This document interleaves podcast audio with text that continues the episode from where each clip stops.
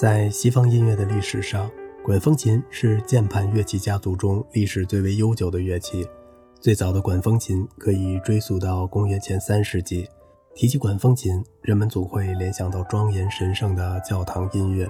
然而，直到公元九世纪，管风琴才被允许进入教堂担任人声伴奏。文艺复兴时期以后，管风琴作为宗教音乐乐器的地位日益显赫了起来。最古老的管风琴是出现在古埃及亚历山大城的水力管风琴。这种原始的管风琴声音嘹亮刺耳，为古罗马人的戏剧表演和竞技活动伴奏助兴。在随后的一千年中，管风琴制作的工艺发展缓慢，体积却逐渐庞大。这样的管风琴需要有将近百人的合作才能够完成演奏，其声音震耳欲聋，无论对于演奏者还是听众。享受音乐的意义已经不再存在了。在中世纪，乐器制作师们逐渐改革，研制了一些可在家庭中使用的小型管风琴，而大中型的固定式管风琴仍然广泛应用于教堂。由于那时的管风琴中没有众多的音管，音色饱满宏大，非常适合于营造基督教教堂所追求的庄严肃穆的气氛。从14世纪末起，管风琴上出现了两层手键盘。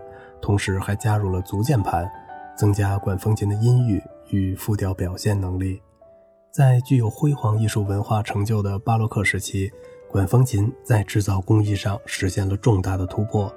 随着管风琴制作工艺不断的完善和发展，琴键、键盘以及音栓数目的增加，使这种乐器能够演奏出更为复杂的旋律。通过组合键盘，还可以表现更加丰富的音色。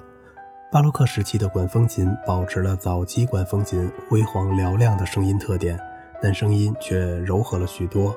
它们不仅可以演奏声部众多的复调音乐，也很善于独奏单一声部的音色。在17世纪末、18世纪初，管风琴进入了它的黄金时代，管风琴音乐也真正成了宗教音乐的代表。在西方音乐的历史上，宗教音乐最繁荣的时期，也正是管风琴的鼎盛时期。欧洲工业革命以前，管风琴和时钟并列成为最复杂的机械装置，是人类智慧的象征。然而，制作管风琴是一项复杂的工程。制作一架管风琴至少需要一年，有时甚至要花几年的时间才能完成。小提琴家耶胡迪·梅纽因是这样评价管风琴的制作的：乐器制作是一项引人入胜的工作。了解各种乐器的内部结构和各种乐器的起源，会使人兴趣盎然。过去在演奏管风琴时，必须使用人工肺，要让几十个身强力壮的青年人在一个充满空气的气囊上蹦跳，这样才能产生足够的气流使琴管振动。今天则是通过机械方法来为管风琴鼓风，使琴管振动。了解这种乐器以点带面的制作原理，我感到这是一件很有意义的事情。管风琴上的一个点能够带动其他很多的点，并且引起整个乐器的运动，由此产生宽广的和声、丰富的音色和奇特的音响效果。让·保罗·迪尔冈施是一位管风琴制作技师，他这样说道：“我们通常是用铅锡合金来制作管风琴的琴管，而且要根据不同的音色来确定所用的金属的比例。琴管中的锡越多，音色就越响亮。”铅越多，音色就越低沉。现在我们正在维修法国米斯市圣雷米大教堂的管风琴。这架管风琴共有三千根琴管，按照音色来分组。这些琴管又可以分为四十五组，每组琴管有六十一根管，这样算起来，大概总共有三千多根。十八世纪中叶以后，教会势力衰退，音乐走向世俗化，主调音乐兴起。随着古钢琴的普及推广和近代钢琴的崛起，管风琴在音乐史上的风光不再，甚至连音乐大师约翰·塞巴斯蒂安·巴赫创作的管风琴音乐也逐渐被人淡忘。19世纪上半叶，德国音乐家弗里克斯·门德尔松重新发现和整理了巴赫的作品，巴赫的管风琴音乐再次得以上演。20世纪初，随着科学技术的发展，管风琴的音色和音响进一步被发掘。可以模拟各种音色的乐器。二十世纪二十年代，在新古典主义思潮的影响下，人们对管风琴的兴趣从模拟性转向了本源性。恢复了管风琴原有的声音，在巴洛克式的管风琴上继续演奏着大师的作品。古钢琴的历史可以追溯到有公元前六世纪古希腊的独弦琴，中世纪的波斯地区出现了索尔特里琴和杜西马琴。这两种乐器虽然在结构上很相似，却在演奏方式上完全不同。杜西马琴在18世纪传入中国，成为了扬琴。这两种乐器对于后世古钢琴和钢琴的制作都有直接的影响。在文艺复兴和巴洛克时期兴盛的古钢琴家族乐器中，按照发音的方式就分有击弦和拨弦两大类。然而，其中最具影响力的还是被作曲家们所钟爱的拨弦古钢琴，也被称为羽管键琴。羽管键琴的拨弦是一种机械性的波动，也就是通过手指敲击琴键产生机械运动，发出声音。羽管键琴内部的波动产生琴弦的振动，这种机械运动使羽管键琴产生美妙动听的音色。羽管键琴的种类很多，有大羽管键琴，还有双排键羽管键琴，它可以自动的把一个八度合并到另一个八度，因为有两排琴弦，演奏一个八度带动另一个八度。这样齐奏的时候，由于加入了一个八度，声音的强度就更大了。羽管键琴的制作起源于15世纪末的意大利，后来传到欧洲各国。意大利羽管键琴轻便高雅，属于真正的弦乐乐器。由于这种乐器相当轻巧，所以很容易损坏，要把它装到一个形状像翅膀的盒子里加以保护。随着时代的发展，琴盒的装饰也越来越精美。甚至连支架和横档也都做得非常精致。斯平纳琴是一种小型的单键盘羽管键琴，诞生于15世纪末，兴盛于巴赫和莫扎特的音乐时代。而维吉纳琴在16世纪和17世纪的英国皇室非常盛行，当时一些有名的演奏家既为维吉纳琴作曲，也为羽管键琴作曲。斯平纳琴和维吉纳琴两种琴的键盘都不大。它们的琴盖以及共鸣箱的装饰都十分华丽，琴键用名贵的木材制成。到了17世纪中叶，羽管键琴的制作出现了两大流派：北意大利派和比利时安特卫普的弗勒芒派。弗勒芒派注重结实和厚重，用椴木做的共鸣箱坚硬牢固，能够保证羽管键琴和声的稳定。弗莱芒羽管键琴又分为几个不同的种类。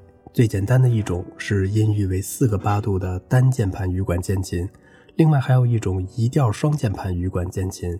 在乐器的外观上，弗莱芒羽管键琴的雕刻和装饰别具一格，而且种类丰富，耐人寻味。和基弦古钢琴相比，羽管键琴的声音既洪亮又清晰，它既可作为独奏乐器，又可作为合奏乐器。在巴洛克时代和古典时代的初期，羽管键琴更成了当时教堂、歌剧院和宫廷乐队不可或缺的重要成员。十七至十八世纪虽说是羽管键琴的全盛时代，但是由于人们不能通过手指触键直接改变力量和音色，导致演奏者与乐器之间的关系比较间接，不能充分满足演奏者的主观表达欲望。在十八世纪后半叶。古钢琴家族的乐器终于被新兴的钢琴所取代。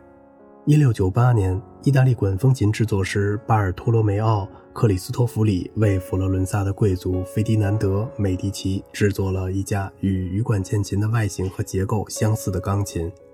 一七零九年，克里斯托弗里又制作了一架能够同时演奏弱音和强音的钢琴，从此开始了钢琴艺术的历史纪元。在意大利语中，钢琴就是指能同时发出强音和弱音的羽管键琴。后来，克里斯托弗里将闲暇时间完全投入在钢琴的革命性发明中。从1709年到1732年逝世为止，他一共做出了25架钢琴。钢琴的前身是击弦古钢琴，而不是羽管键琴。羽管键琴是通过拨动琴弦而发音的，而钢琴则是通过敲击琴弦来发音的。用钢琴可以演奏任何风格的乐曲，但不一定能达到真正完美的效果，因为琴弦发出的声音不像人的嗓音，人的嗓音可以保持一定的强度不变，而琴弦受到敲击之后，声音会由强变弱，所以钢琴的演奏不能完全达到人声演唱的效果。但是如果演奏者技艺精湛，也可以演奏出近似人声的音色。当琴弦的声音开始下滑的时候，应当尽量减少间隙，保持声音的连贯和圆润，这样就能演奏出类似人声演唱的音色。要达到这样的音响效果，演奏者必须有超凡的技艺，否则击弦后声音的强度就无法保持不变。钢琴的质量不仅直接关系到琴弦声音强度的稳定性，而且影响到演奏的效果。钢琴也是一种和声乐器。因为钢琴具备所有的音阶，可以奏出各种和声，所以钢琴可以演奏各种乐曲。为何钢琴是一个重要的自我表达工具呢？著名作家乔治·肖伯纳说：“钢琴是有史以来最重要的乐器发明，它对音乐的重要性犹如印刷之于诗歌。”19 世纪键盘乐器中的王子曾是羽管键琴，但人们对于更具歌唱性的键盘乐器需求增加。人们需要一种可以提供更多音色的乐器，而羽管键琴不能像钢琴那样发出轻柔或响亮的声音，也无法产生回响。当社会逐渐变得世俗，到18世纪，人们希望键盘乐器能如歌唱般的触动人心，而不是仅能够播送音乐。很快，顺应时代的需求的钢琴产生了。如果说羽管键琴代表巴洛克时代，钢琴则成为古典和浪漫派音乐的象征。早期的钢琴引起了许多乐器制作师的兴趣，他们对这种乐器进行了改进。但是，这种钢琴最终没有得到全面的发展。哲学家伏尔泰曾经说：“制作钢琴和羽管键琴应当是制锅的工匠干的活。钢琴的内部构造太硬，不便于练习。如果触键太轻，琴锤就不能接触到琴弦；如果触键太重，琴锤则会反弹，造成重复击弦，声音就会很难听。”直到克里斯托弗里使用琴纵装置之后，才彻底解决了这个问题。虽然克里斯托弗里发明了钢琴，但热衷于歌唱和小提琴的意大利人却对这项发明不感兴趣。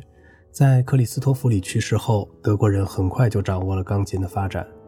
管风琴制造师德国人格特弗里德·希尔伯曼，同时也是巴赫的朋友，一直梦想着制造有很大动态范围的乐器。他奇迹般地发现了克里斯托弗里的琴锤装置的图纸，并付诸实施。18世纪40年代末，腓特烈大帝购买了许多的希尔伯曼钢琴，并把它们放置在柏林的皇宫和各处行宫中。在此之前一年，巴赫曾经试弹过希尔伯曼的钢琴。这位羽管键琴和管风琴大师并不喜欢他，但当他拜访腓特烈大帝，并再次试弹改进过后的新装置的时候，巴赫宣称他完美无瑕。巴赫的钢琴作品是留存最早的钢琴曲目。1843年，波士顿钢琴制造商琼纳斯·谢科林发明以铸铁型框架制造钢琴的外框。之后，不但钢琴持久不走音，其嘹亮的音响还可以传遍音乐厅的每一个角落。克里斯托弗里的圆形钢琴远比现代钢琴轻巧。现代钢琴以多达两万件的零件荣登工业革命之女的宝座，钢琴从此成为浪漫派的乐器代表。在浪漫派时代，钢琴天才们纷纷降生。在德国，菲利克斯·门德尔松生于1809年，波兰人弗雷德里克·肖邦出生于1810年，匈牙利来的弗朗兹·李斯特生于1811年。他们为钢琴创造出了一个充满鲜明个性与浓烈情感宣泄的视野。音乐创作的发展进一步推动了钢琴制作工艺的进步。从1860年起，人类进入了真正的钢琴时代。英国的乐器制作大师布罗德伍德对方形钢琴的琴弦设计进行了改进，使低音音域更加宽广，同时还用踏板代替了操纵旋钮的漆板。布罗德伍德对三角钢琴也进行了改进，使钢琴的声音增加了强度和共鸣性，但同时又使声音的清晰度有所衰减。19世纪初，法国人塞巴斯蒂安·埃拉尔开始在琴架上使用金属支撑杆。1822年，埃拉尔又迈出了最重要的一步，那就是在钢琴中使用了双琴纵装置，这就使演奏者能够迅速地连奏同一个音。于是就可以用钢琴来演奏各种旋律。现在的钢琴都是采用双重琴纵装置的，因此埃拉尔曾被誉为现代钢琴之父。德国人亨利·帕普也是一位多产的发明家。1826年，帕普想出了一个很有创意的方法，那就是用丝绒垫代替琴锤上的皮垫儿。此外，三角钢琴和方形钢琴也出现了一些重要的发明，比如琴弦交叉安装，既加长了琴弦，同时又使摆放琴码的位置变得更加合理。而低音琴弦和高音琴弦的重叠，使钢琴获得了更加理想的共鸣效果。随着社会文明的发展，钢琴在上流社会越来越受欢迎，新的钢琴品牌应运而生。十九世纪后半叶，美国的亨利·斯坦威成为令人瞩目的钢琴制造商。工业革命推动了机械制造业的发展，钢琴制作技术又有了新的改进。十九世纪中期，德国的钢琴制造业发展迅速，一些历史悠久的钢琴品牌也在积极地进行着技术革新。他们制作的钢琴占领了欧洲大大小小的音乐厅。直到1914年，美国的斯坦威钢琴进入欧洲市场以后，才结束了德国钢琴的垄断地位。第一次世界大战爆发之前，德国制造的钢琴以优良的质量闻名于世，英国人则擅长制作用于教学的钢琴。法国的埃拉尔和普莱耶尔两大品牌制造商则主要生产用于演出的钢琴。在那个时代，乐器制造商们不遗余力地改进制作技术，为钢琴融入了更丰富的音色。二十世纪是一个分水岭，在进入二十世纪的同时，钢琴进入了现代化阶段。与众多的音乐家相比，一位法国的音乐家在二十世纪初创立了一套新的作曲系统，他就是克劳德·德彪西。德彪西不仅是一流的钢琴演奏家，同时又是杰出的钢琴作曲家。他在音乐创作中进行了许多新的探索，把钢琴当作一种可以制造丰富的色彩和独特的音响效果的调色板。激进的和声语言也是他为二十世纪音乐创作带来的最大礼物。从第一架古钢琴的出现到现代钢琴的广泛运用，钢琴的制作经历了近三百年的历史，经历过历代制琴大师的不断改进，钢琴的构造日趋完善，音色更加完美。